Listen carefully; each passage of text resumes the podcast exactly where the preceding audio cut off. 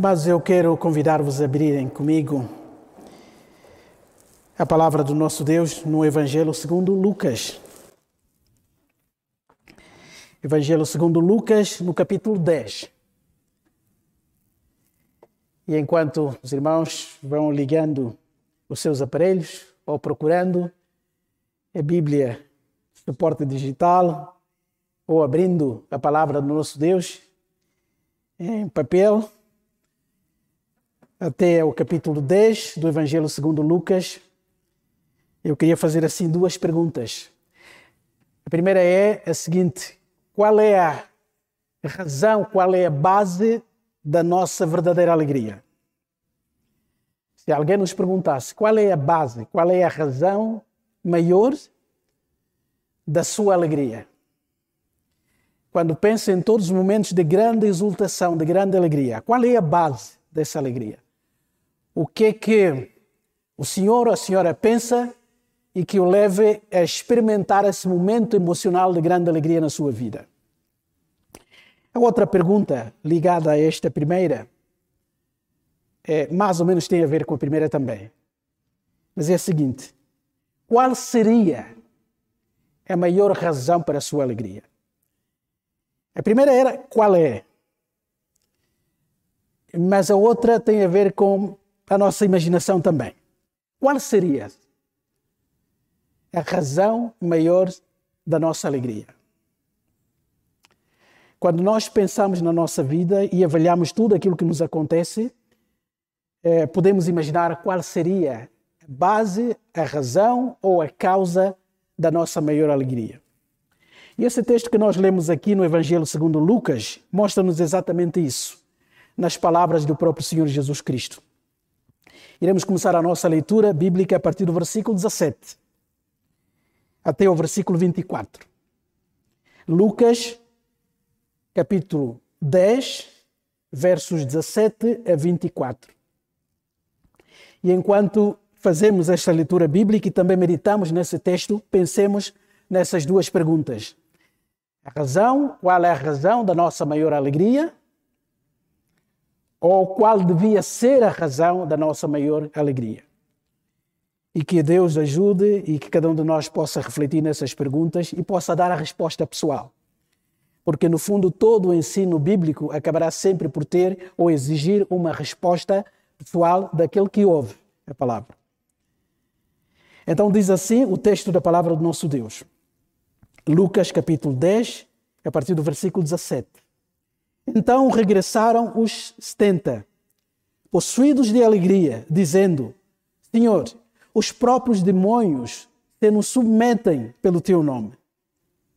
Mas ele lhes disse: Eu vi a Satanás caindo do céu como um relâmpago. Eis aí vos dei autoridade para pisar das serpentes e escorpiões, e sobre todo o poder do inimigo, e nada absolutamente vos causará dano. Não obstante, alegrai-vos, não porque os espíritos se vos submetem, e sim porque o vosso nome está arrolado nos céus. Naquela hora, exultou Jesus no Espírito Santo e exclamou: Graças te dou, ó Pai, Senhor do céu e da terra, porque ocultaste estas coisas aos sábios e instruídos e as revelaste aos pequeninos. Sim, ó Pai, porque assim foi do teu agrado. Tudo me foi entregue pelo meu Pai. Ninguém sabe quem é o Filho, senão o Pai.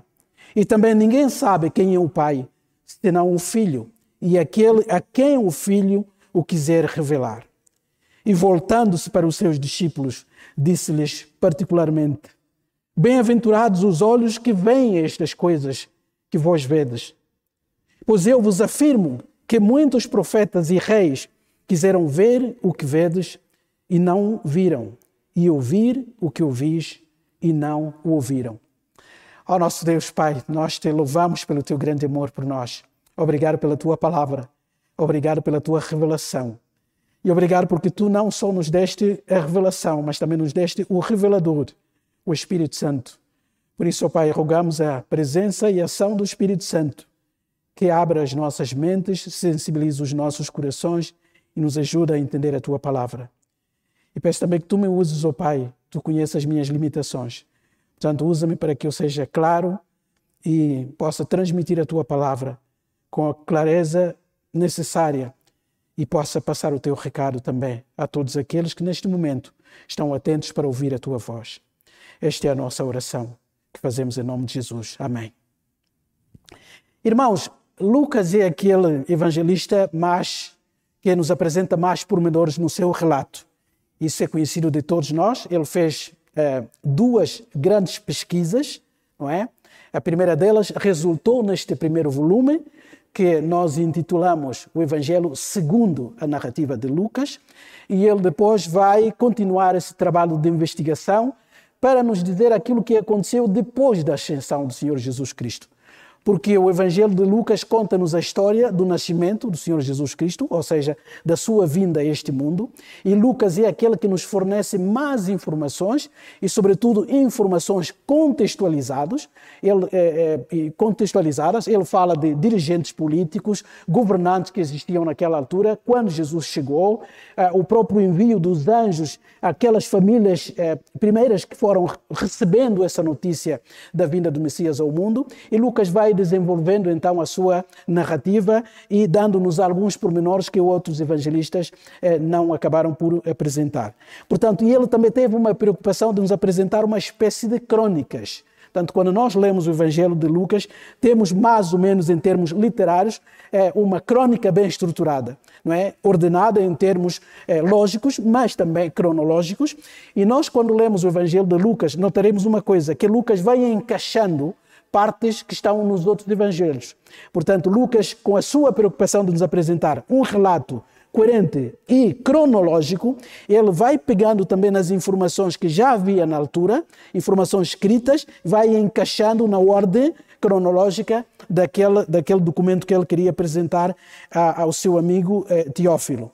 É, portanto, nós veremos quando lemos o Evangelho de Lucas, sobretudo aquelas Bíblias que têm algumas referências bíblicas, repararão que haverá textos que só Lucas narra, nenhum outro evangelista narra. Depois, no meio, ele encaixa é, uma, um acontecimento que tanto Marcos como é, é, Mateus também narram, e depois Lucas volta a narrar uma história que só ele conta, e depois ele volta a encaixar, então, sucessivamente, o que nos leva a pensar que ele tinha esta preocupação cronológica para ir nos dando essas informações todas, ao mesmo tempo que ia encaixando o relato é, dos outros que já tinham escrito antes dele, ou também das entrevistas que ele tinha feito, porque ele diz no início do seu evangelho que o resultado ou, ou, aquilo que ele compilou como seu evangelho, portanto, acaba por ser o resultado de grande investigação uma investigação acurada. Ele chega mesmo a dizer isso. E aqui nós encontramos algo é, que prova é, que Lucas foi um pouco mais além na sua investigação para descrever é, aquilo que temos aqui. Por exemplo, quando nós lemos o, o capítulo 10, sobretudo o envio deste 70, nós repararemos logo que só Lucas conta este envio. Portanto, nenhum outro evangelista contou que Jesus, numa determinada altura do seu ministério, enviou 70 discípulos, ou 72 discípulos, para irem, eh, digamos assim, pregar e, sobretudo, eh, eh, precedê-lo, porque eles tinham que ir para aquelas aldeias para as quais Jesus também pretendia ir. Então, ele enviou esses seus discípulos como, portanto, aqueles que abriam o caminho para que ele, então, chegasse lá e pregasse também o Evangelho. É muito interessante que Lucas conta-nos de 12 envios. Portanto, os outros evangelistas, Mateus e Marcos, contam-nos do primeiro envio, que nós temos no capítulo 9 de Lucas. Se os irmãos abrirem o capítulo 9 de Lucas, portanto, verão no início, é, Lucas diz o seguinte: Tendo Jesus convocado os doze, deu-lhes o poder e a autoridade sobre todos os demônios e para efetuarem curas. Então, esse relato está tanto no Evangelho de Mateus como também no Evangelho de Marcos. Então, os três contam este primeiro envio dos doze discípulos. E eles foram incumbidos e munidos de poder e autoridade para, eh, digamos assim, eh, eh, sobre os demônios, mas também para curar enfermos. E eles foram, realizaram essa sua missão e voltaram e apresentaram um relatório ao Senhor Jesus Cristo. E depois Lucas, então, no capítulo 10, vai nos contar de um outro envio só que um envio um pouco mais alargado. É? Os irmãos sabem que há duas perspectivas, é, perspectivas aqui, e os irmãos que têm várias versões da Bíblia nas suas casas é, sabem que algumas versões dizem, aqui no capítulo 10, que Jesus enviou 70, outros 70 discípulos. Ou seja, para além dos 12 que foram na primeira missão, ele acaba por enviar mais 70 discípulos. Mas também alguns irmãos têm algumas versões da Bíblia que dizem 72. Então nós ficamos entre 70 ou 72. Portanto, esta não é a questão principal. Alguns tentam justificar esta diferença dizendo que é 72, porque alguns manuscritos dizem 70 discípulos e outros manuscritos dizem 72 discípulos. E muitos tentam interpretar dizendo que quando se diz 72, normalmente Lucas estava a pensar, é, portanto, nas é, 72 é, nações ou grupos familiares que acabaram por preencher a terra depois do dilúvio. É? Nós encontramos esse relato é, no livro de Gênesis, capítulo 10. Portanto, e a partir desse, desse relato, portanto, Jesus veio como o Salvador do mundo, então estava a mandar os seus discípulos, 32, para o mundo, no fundo representando essa salvação universal. Não sei se esta interpretação está correta, até porque quando Jesus envia os discípulos, ele os envia apenas dentro do território de Israel. Portanto, ele não enviou estes 70 discípulos para irem fora de Israel, não é? O que logo mostra que essa interpretação pode ser possível, mas não rigorosamente é, necessária para a nossa compreensão. E aqueles que tentam interpretar por que que Lucas apresenta, ou algumas versões mostram 70 é, é, discípulos enviados, isso tem a ver com é, os 70 anciãos é, que ajudaram Moisés no seu ministério. Nós encontramos esse relato é, no livro de Números, no capítulo 11. Então o trabalho era árduo e o povo estava a reclamar. Então Moisés recebeu assim a orientação da parte de Deus e ele acabou por convocar 70 anciãos que depois acabaram por ser eh, dominados ou cheios do Espírito Santo para poderem profetizar e também ajudar Moisés no seu trabalho. Então alguns dizem que então, quando nós vemos, ou aquelas versões que dizem que Jesus enviou 70 discípulos, no fundo estavam a comparar Jesus ao novo Moisés é? ao novo Moisés, que veio com uma missão específica para a nação de Israel. É possível também esta interpretação. O, o que é facto é que alguns manuscritos dizem 72 eh, discípulos e outros, como a versão que estou a usar, dizem 70 discípulos. Então eles receberam aqui também a missão para irem e depois preceder o Senhor Jesus Cristo e andar em todas as, as aldeias daquela zona, porque o ministério do Senhor Jesus Cristo estava a chegar ao fim. Ele fez grande parte do seu ministério no norte, portanto, na província da Galileia. E agora estava a chegar no fim do seu ministério e ele queria descer para o sul, para a Judeia. Só que não queria deixar nenhuma aldeia sem, eh, digamos assim, o anúncio do Evangelho de que o reino tinha chegado, de que o próprio rei tinha chegado e o reino de Deus tinha que ser pregado, ou seja, o evangelho do arrependimento tinha que ser anunciado a, todos aquelas, a todas aquelas aldeias. Portanto, podemos dizer que este, este envio era um envio urgente, era um envio perigoso, porque Jesus diz que ele estava a enviar os seus discípulos como quem envia ovelhas no meio de lobos. Logo, nós encontramos aqui uma contradição uma tensão propositada, não é? Jesus envia e diz assim: Olha, essa missão é urgente, portanto, vocês não percam tempo em conversas, em saudações longas, cheguem numa aldeia, é, é, anunciem a paz. Se as pessoas vos receberem, então anunciem que é chegado a vós o reino dos céus, o reino de Deus. É isso que nós vemos aqui. É, portanto, Jesus e antes essa, essa, essa missão requeria oração. Os irmãos veem que quando ele comissiona estes 70 ir, a primeira coisa que ele diz é que eles deviam rogar ao Senhor da Seara porque havia poucos trabalhadores. E nós aprendemos logo uma grande lição aqui. Os próprios enviados também deviam ser eh, pessoas de oração. Ou seja, a missão só seria é, bem sucedida quando os próprios enviados também fossem pessoas de oração. Então, a missão exigiria oração da parte dos enviados, a missão era perigosa, a missão era urgente e a missão era totalmente dependente da capacitação divina. É isso que eh, será relatado nos primeiros nove versículos deste capítulo 10, não é? Jesus diz: Rogai, pois, ao Senhor da Seara para que mande trabalhadores, e eles, ide, e eis que vos envio como cordeiros para o meio dos lobos, e ele depois recomenda dizendo: Não leveis bolsas, nem forge, nem alforge, nem sandálias, a ninguém saudeis pelo caminho, ao entrares numa casa, dizei antes de tudo, paz seja nesta casa. E ele diz então: se houver um filho de paz que vos receba, então fiquem naquela casa. E não estejam a mudar de casa em casa. Ou seja, esse envio é tão urgente e vocês não devem fazer proveito humano e material disso. É? É, havia uma tendência, não é? Uma tentação muito, muito é, é, presente, porque eles podiam chegar numa aldeia e chegar numa casa de alguém que fosse pobre e de repente reparasse que afinal havia uma casa de um vizinho em que havia melhores condições e esses discípulos podiam mudar desta casa para outra casa, não é? E Jesus disse: vocês assim vão, portanto, é, perverter o propósito. Fiquem naquela casa e aceitem as condições da casa comam tudo aquilo que vos for colocado no, no, na mesa e depois anunciem. E o que é que esse grupo devia anunciar? E reparem que Lucas nos dá essa ideia para entendermos. Se os irmãos repararem, no capítulo 9, quando Jesus envia os doze, entre aquilo que devia acontecer, Jesus diz lá no versículo 1 que ele enviou os doze e deu-lhes o poder e a autoridade sobre todos os demônios e para efetuarem curas. Só que Jesus não diz isso em relação aos 70. Os irmãos vejam comigo então no capítulo 10, versículo 9. Depois dessas instruções todas, como o que é que deviam fazer, como deviam proceder, o versículo 9 do capítulo 10 diz o seguinte: Curai os enfermos que nela houver, ou seja, nessas casas, nessas aldeias onde eles forem recebidos, e anunciai-lhes: é vós outros está próximo o reino de Deus. É muito interessante porque a palavra que está próximo, é, no original significa está ao alcance da mão.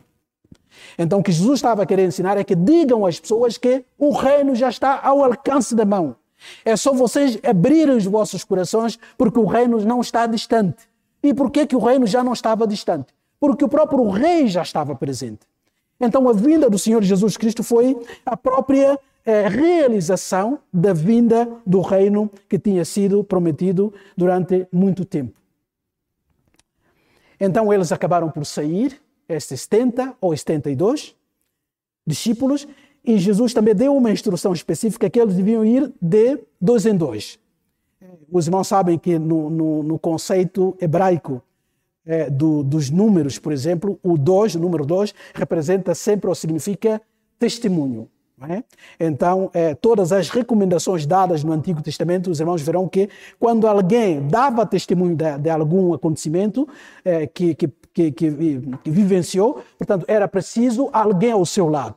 Então, quando a outra pessoa, a segunda pessoa, confirmava aquela versão, então essa versão era aceita. Portanto, o número 2 representa sempre é, o apoio do testemunho. E Jesus acabou por dirigir é, é, essa orientação a esses 70. Agora, os irmãos podem imaginar comigo.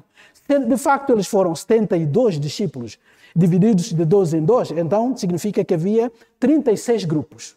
Significa que, no mínimo dos mínimos, eles foram a 36 aldeias ou vilas de Jerusalém ou da parte da Judeia, a começar pela própria Galileia. Então os irmãos podem ver que a missão era tão urgente e Jesus queria que todas as aldeias, portanto, ouvissem que estava próximo o reino de Deus. E Jesus enviou então esses discípulos e eles foram. E segundo Lucas, os irmãos veem que até o versículo 12, só a versão de Lucas, só Lucas conta essa história. E depois, os versículos 13 e 17, e 16, aliás, Lucas já conta uma história que nós também encontramos nos outros evangelhos. E depois, o nosso texto, o nosso texto que nós lemos, de 17 a 20, só Lucas conta. E depois, 20, 21 a 24, ele conta a história que os outros evangelistas contam. Então, mostra claramente a intenção de Lucas em ser é, tão cronológico na sua narrativa. Então, o texto que nós lemos aqui a partir do versículo 17 acaba por ser o resultado dessa missão. Eles foram, pregaram, anunciaram a chegada do reino de Deus, anunciaram o arrependimento das pessoas, prepararam as pessoas e segundo o Senhor Jesus Cristo, ele próprio iria passar por aquelas aldeias, não sei se chegou a passar em todas elas, mas ele sentiu que era necessário que um grupo maior fosse para que todos ficassem a saber daquilo que estava a acontecer antes da sua morte. Então Lucas nos conta qual foi o resultado dessa missão. Nós não sabemos quanto tempo passou entre o envio destes 70 discípulos e o regresso. Talvez algumas semanas, talvez um mês, nós não sabemos. O facto é que eles chegaram lá e cumpriram a sua missão. Agora eles chegam diante do Senhor Jesus Cristo e apresentam o seu relatório. E é com base nesse relatório que eles apresentam que o Senhor Jesus Cristo então vai ensinar alguma coisa profunda para a nossa própria reflexão. Agora acompanhe-me o que ele diz. Diz assim então Lucas, na sua narrativa. Então regressaram os setenta, possuídos de alegria, dizendo: Senhor, os próprios demônios se nos submetem pelo teu nome. E é muito interessante esse pormenor. Como eu disse aos irmãos, porque entre as recomendações, é, nós não vimos Jesus a dizer a esses 60 que eles deviam também é, expulsar os demônios, por exemplo. Ele só disse que deviam curar os enfermos e deviam anunciar a chegada do reino. Só que quando eles chegaram, começaram a pregar, algo extraordinário aconteceu é que as pessoas que eram dominadas e possuídas pelo espírito demoníaco começaram a ser libertas. E eles ficaram tão espantados, tão admirados, tão maravilhados com aquilo que estava acontecendo na sua missão, que quando regressaram, o primeiro relato que fizeram foi este. Reparam, reparem que eles nem mencionam que os doentes ficaram curados, os enfermos ficaram curados. O que tocou o coração daqueles homens foi este efeito sobrenatural do domínio espiritual maligno e satânico que estava a ser dominado porque eles falavam em nome do Senhor Jesus Cristo. E quando eles chegaram, disseram assim: Senhor, até os próprios demônios, os anjos caídos, os seres espirituais, nos submeteram quando nós proclamamos o teu nome. Mas ele lhes disse, e esse mas é, importante aqui, porque é uma adversativa. E ele não era um tira-prazeres mas ele queria corrigir aqui a noção que os seus discípulos tinham. E ele queria corrigir também alguma coisa sobre aquilo que era a razão principal da alegria daqueles discípulos. E ele diz o seguinte: Eu via Satanás caindo do céu como um relâmpago. Esse versículo é daqueles versículos estonteantes que sempre quando nós lemos a Bíblia, de repente surge uma afirmação do Senhor Jesus Cristo, parece fora do contexto. E às vezes é difícil para nós entendermos por que, que esse versículo está aqui. Parece que não tinha nada a ver com aquilo que os discípulos estavam a dizer e aquilo que o próprio Jesus vai dizer depois. Mas tudo se encaixa, porque nunca houve alguém mais lógico como o Senhor Jesus Cristo. Então, os estudiosos bíblicos interpretam essa afirmação de Jesus Cristo de duas formas. Eu via Satanás caindo do céu como um relâmpago, pode dizer simplesmente o seguinte: é que quando esses 70 foram, ou 72 foram, e começaram a anunciar a chegada do reino, porque o rei já estava aqui, essa vinda e a chegada ao, do rei ao mundo era um golpe fatal sobre o reino das trevas. Portanto, o próprio Satanás estava a sofrer maior de todas as derrotas com a vinda do Senhor Jesus Cristo. Por isso é que todos aqueles que iam pregar em nome do Senhor Jesus Cristo, Jesus Cristo eram munidos da autoridade do próprio Senhor Jesus Cristo. Então, o resultado dessa obra missionária era uma queda, digamos assim, simbolicamente, era uma queda, uma caída rápida, não é? Repentina do próprio Satanás.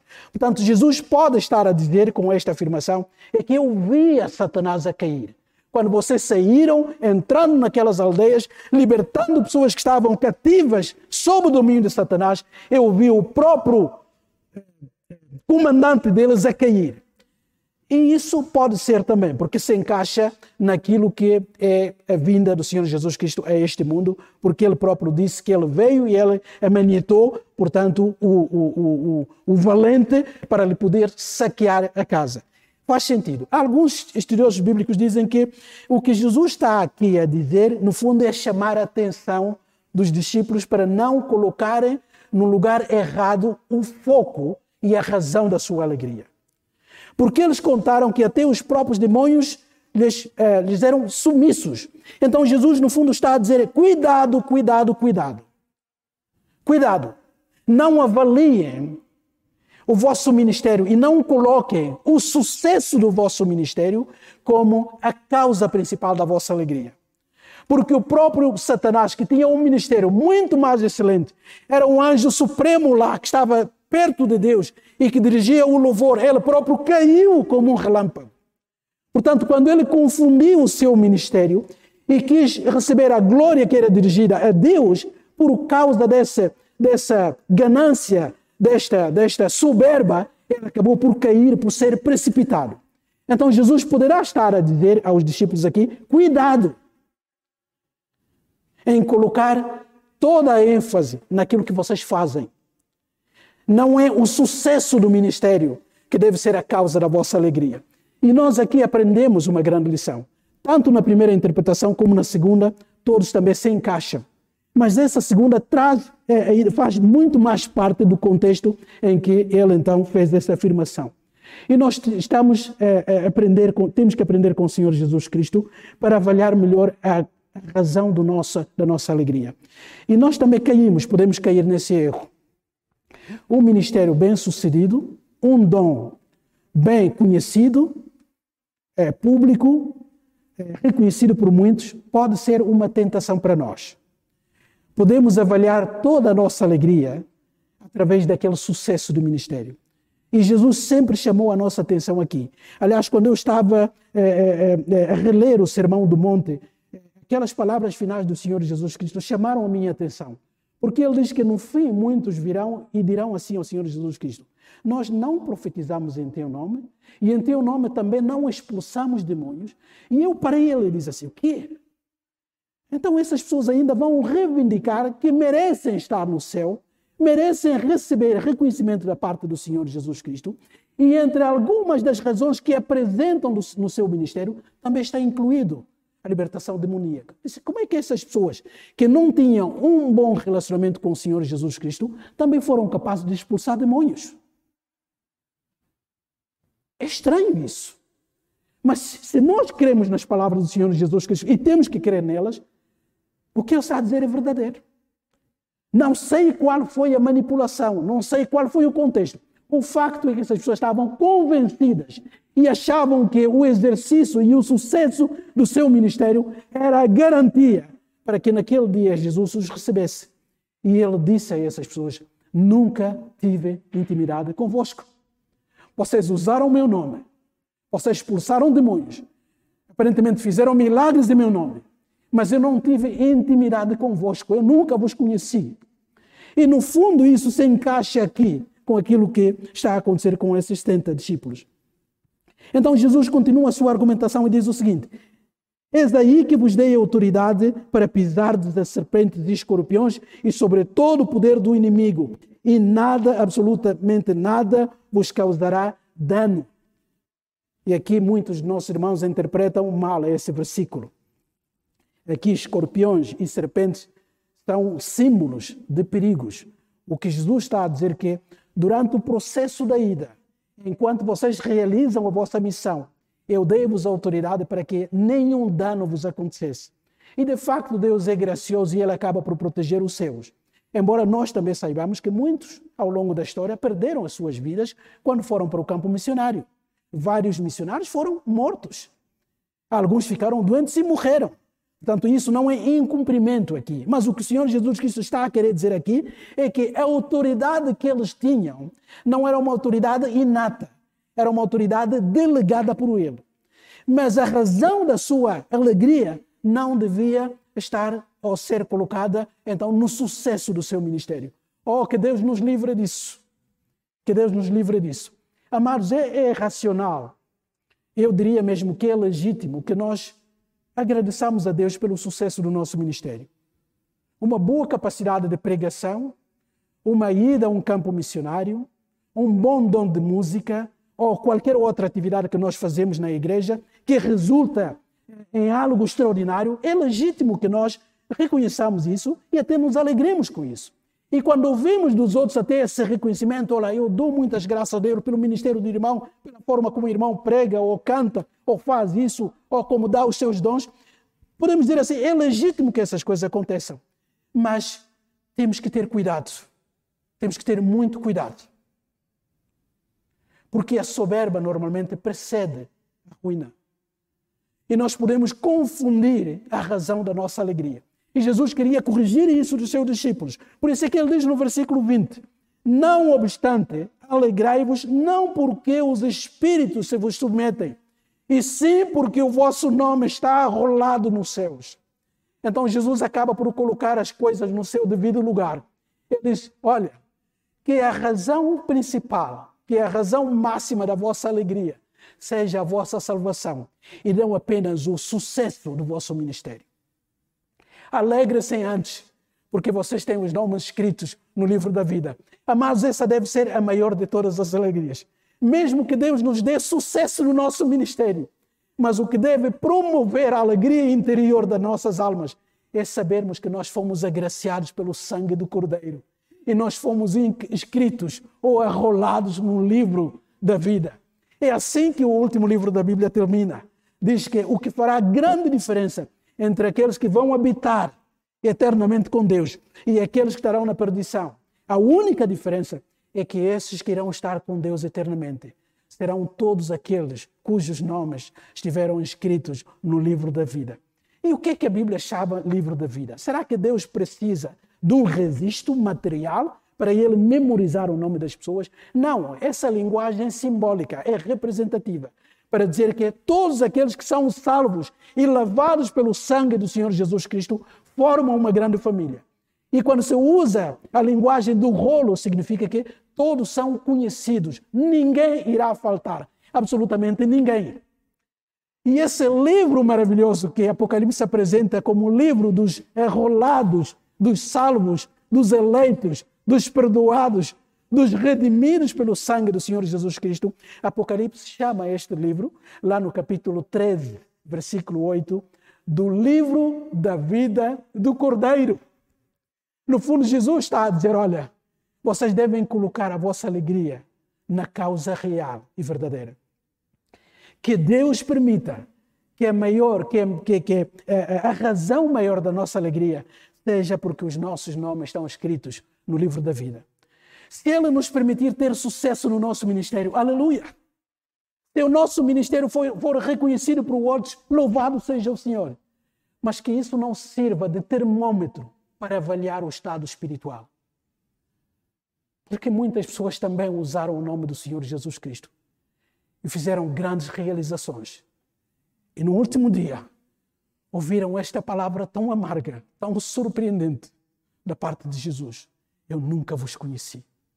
E quando Jesus fez essa afirmação, alertando os seus discípulos, dizendo: Olha, antes que a vossa, a vossa maior alegria se assente na verdade de que os vossos nomes estão escritos.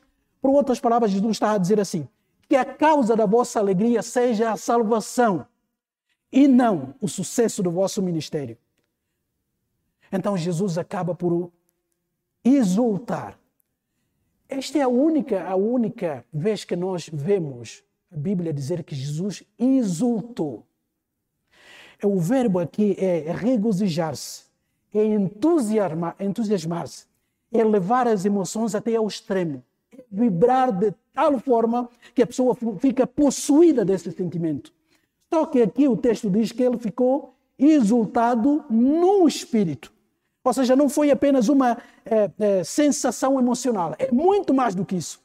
Ele, ao fazer essa afirmação, ao se lembrar da alegria da salvação daqueles discípulos, Jesus acabou por vibrar no seu interior. E ele então fez essa oração, expressou essa exultação com palavras. Diz assim: Graças te dou, Pai do céu e da terra, porque ocultaste estas coisas aos sábios e instruídos e as revelaste aos pequeninos. Sim, ó Pai, porque assim foi do teu agrado. Amados, nós muitas vezes não sabemos a razão pela qual Deus faz as coisas. E temos que reconhecer e nos colocarmos no nosso devido lugar. Nós não vamos entender a mente de Deus na sua complexidade. Deus é Deus e nós somos criaturas. Portanto, nunca iremos compreender perfeitamente Deus e todas as razões que levam Deus a fazer o que Ele faz. Nós devemos nos sentir eh, alegres e agradecidos por aquilo que Deus revela. Jesus exulta no Espírito e louva e dá graças a Deus Pai e diz assim, porque ocultaste essas coisas aos sábios instruídos. E nós ficamos logo chocados aqui. Jesus está a exultar e agradecer ao Pai. E aqui, graças te dou, a palavra aqui não é, não é caris, que é costume, mas aqui é, dar graça significa concordar alegremente. Ou seja, é aquela ideia que quando um amigo nosso tem um sucesso e nós nos juntamos a, a esse amigo e, portanto, concordamos com ele, a alegria que está a, a sentir e partilhamos desse sentimento. Então, no fundo, Jesus está em conexão com o Pai ao exultar, porque o Pai ocultou essas verdades aos aqueles que ele chama aqui de sábios instruídos. E por que, que ele exalta? Porque normalmente os sábios instruídos aqui são aquelas pessoas arrogantes. Ou seja, aquelas pessoas que acham que sabem tudo e a sua racionalidade é capaz até de julgar o próprio Deus. Infelizmente, nós conhecemos pessoas assim. Quando aquilo que a Bíblia diz, por exemplo, não se encaixa com a sua capacidade racional, ele diz: tudo isso é mentira. Quando nós apresentamos um evangelho e ele acha que esse evangelho não é lógico, segundo o padrão da sua racionalidade, ele aborrece tudo e ele anula tudo aquilo. Quando nós falamos de Deus, ele diz: não, eu apenas conheço o mundo científico, o mundo dos fenômenos, o mundo que pode ser palpável. Tudo que está além disso não existe. Ou seja, ele coloca a sua razão como padrão de avaliação, como o padrão de comparação. É esse tipo de pessoas que Jesus tem em mente aqui, quando ele fala de sábios instruídos. E essas pessoas que são arrogantes, que chegam diante de Deus com seu nariz empinado. Obviamente que Deus vai ocultar essas verdades. E Ele vai revelar essas verdades aos mais pequeninos. E aqui os pequeninos significam os simples, aquilo, aqueles que o próprio Jesus chama no Sermão do Monte os humildes do espírito. Porque a humildade é a porta de entrada para o reino. Os irmãos reparem que nas bem-aventuranças, lá no Sermão do Monte, capítulo 5, a primeira delas é bem-aventurados os pobres ou os humildes do espírito porque só entrará no reino de Deus aquele que é humilde ao espírito, ao, pobre do espírito, aquele que não tem méritos, não tem prova nenhuma para apresentar a Deus para ser aceito, apenas vem de mãos vazias e aceita de graça a obra que Cristo realizou na cruz. Este sim é alcançado pela graça. E Jesus está a agradecer ao seu Pai, a dizer: ao oh, Pai, és extraordinário. Porque os arrogantes que acham que com as suas investigações vão te conhecer, a estas tu ocultaste essas coisas. Mas aos pequeninos, aqueles que não têm capacidade própria, aqueles que lá não têm QI, não têm qualificação acadêmica, provavelmente.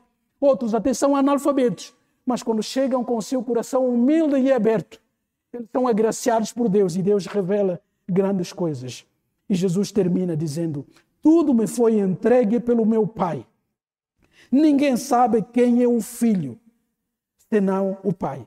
E ninguém, e também ninguém sabe quem é o pai, senão o filho. E aquele a quem o filho o quiser revelar. Mas nós temos aqui a salvação pela graça. Conhecer Jesus é ser agraciado pelo Pai.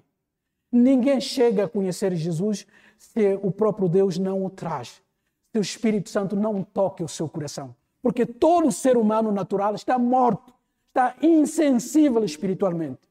Ou seja, para perceber o significado do Evangelho, é preciso que o toque do Espírito Santo o acorde, o tire da morte. Para ele, então, reparar diante de si o perigo, então clame por socorro a esse Deus. E Jesus está a dizer: só o Filho conhece intimamente o Pai. E nós sabemos, segundo a linguagem bíblica, conhecer é partilhar de intimidade, de proximidade com Deus. Jesus está a dizer: só o Filho tem intimidade real com o Pai. E só o pai conhece e partilha de intimidade real com o filho. E qualquer homem que venha a conhecer o pai, só o pode conhecer através do filho, quando esse filho o revelar. E Jesus, então, voltando para os seus discípulos, disse-lhes particularmente: Bem-aventurados, felizes os olhos que veem estas coisas que vós vedes, pois eu vos afirmo que muitos profetas e reis quiseram ver o que vocês vedem, veem e não viram, e ouvir o que ouvis e não ouviram. Abraão viu apenas expectativa, por esperança, o dia de Cristo. Davi, o grande rei, escreveu tantos salmos messiânicos, mas só ouviu pela fé. E Jesus está a dizer: vocês são os felizes, porque vocês nasceram no tempo, no momento em que o, o rei, que é Abraão, Moisés, Davi e todos os outros falaram. Portanto, vocês são bem-aventurados, são agraciados por Deus, são felizes e sintam-se felizes, ainda por cima porque vocês o conhecem através da obra que eu irei realizar na cruz. Amados, que Deus nos abençoe, que Ele reposicione a razão da nossa alegria, que de facto o que vibre os nossos corações seja o facto de termos os nossos nomes inscritos no livro da vida. Poderá assistir a esta pregação através do nosso canal no YouTube Terceira Batista Lisboa. Transmitimos os cultos online em vídeo e em direto todos os domingos às 11h15 e às 18h30. Que Deus te abençoe.